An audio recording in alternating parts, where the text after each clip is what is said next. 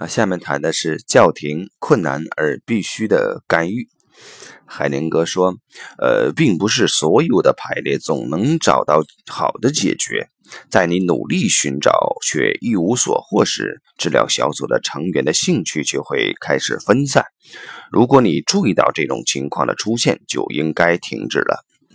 通常是遗漏了揭示解决方案所需要的一些信息。”如果建立系统排列的过程已经为当事人提供了大量有用的直观反应，因此在一般情况下，我的原则是在你还能控制的时候停下来会比较好，宁可少做一些，也不要冒险做太多。呃，中断系统排列，排列自己系统的当事人对代表有什么样的影响？呃，是让代表们更清晰，还是给他们制造混乱？这是需要密切注意的重大问题。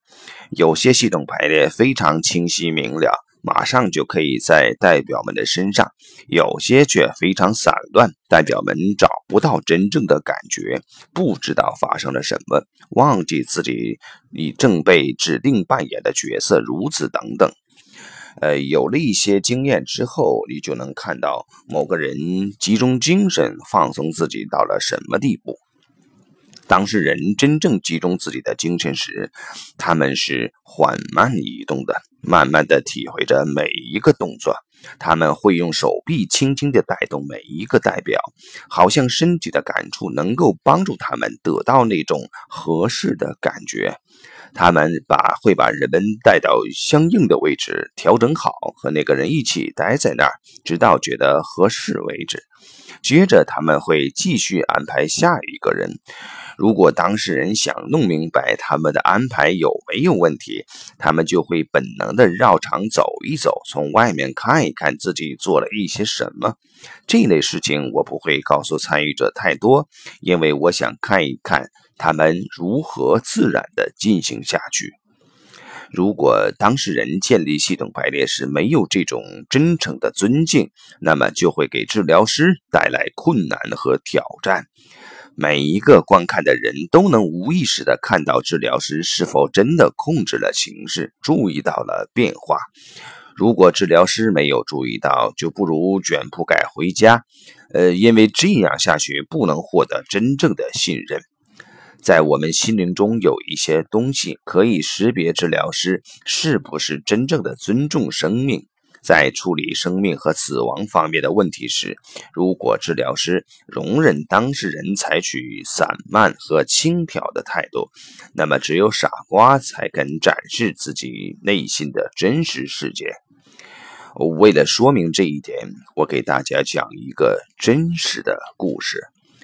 呃，故事的名字是“我不尊敬锯子”。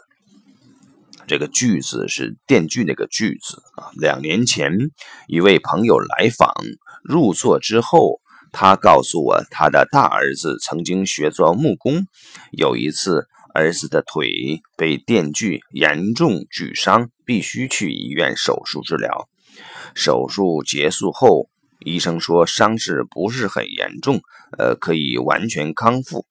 儿子看着父亲说：“我对那把锯子不尊敬。”呃，当我注意到某个人正在按照事先定好的计划建立系统排列的时候，通常会停止这次系统排列，并告诉每个人我不会处理这种系统排列。这一类系统排列得到的只是思想上的构造，而不是真实发生在家庭里的画面。在建立系统排列之前，不要在思想上建立排列的画面，这样常常会更有效果。中断一个系统排列是系统心理治疗中最艰难的干预，但它也是最有效的一种。如果人们问我是排列他们自己家庭过去的样子，还是现在的样子，我也会停止工作。如果他们试图根据我的要求建立自己的系统排列，那么他们就没有尊敬自己心灵中的事实。如果他们根据有意识的策划设法创造画面，就会妨碍有帮助的画面自发地浮现出来。在建立系统排列之前，思想上没有任何预设画面，效果通常会更好。呃，系统排列中可重复的模式。运用系统排列的治疗师或者准备做这类工作的人，常常有兴趣知道，在系统排列中出现的模式是否有特别的意义，对某些特殊的动力是否有帮助，或者有特别的有效的解决办法。啊，对某些特殊的动力是否有特别有效的解决办法？我的经验显示出，事实上啊会有这种情况。然而，目前来说，这一工作只有一些的假设。如果我把所有的知觉都列出，可能会引起人们的误解，让人们把假设变成结论。任何妨碍人们自己学习看的事情，我们都要小心提防。我确信，最好的学习是来自个人的经验。有一个经验法则：假设每一个系统排列都是独特的。对对，治疗师的工作来说，在和参与者敏感的对话过程中，去发现独特的解决方法，这可能会更好。好，这一章就到这里。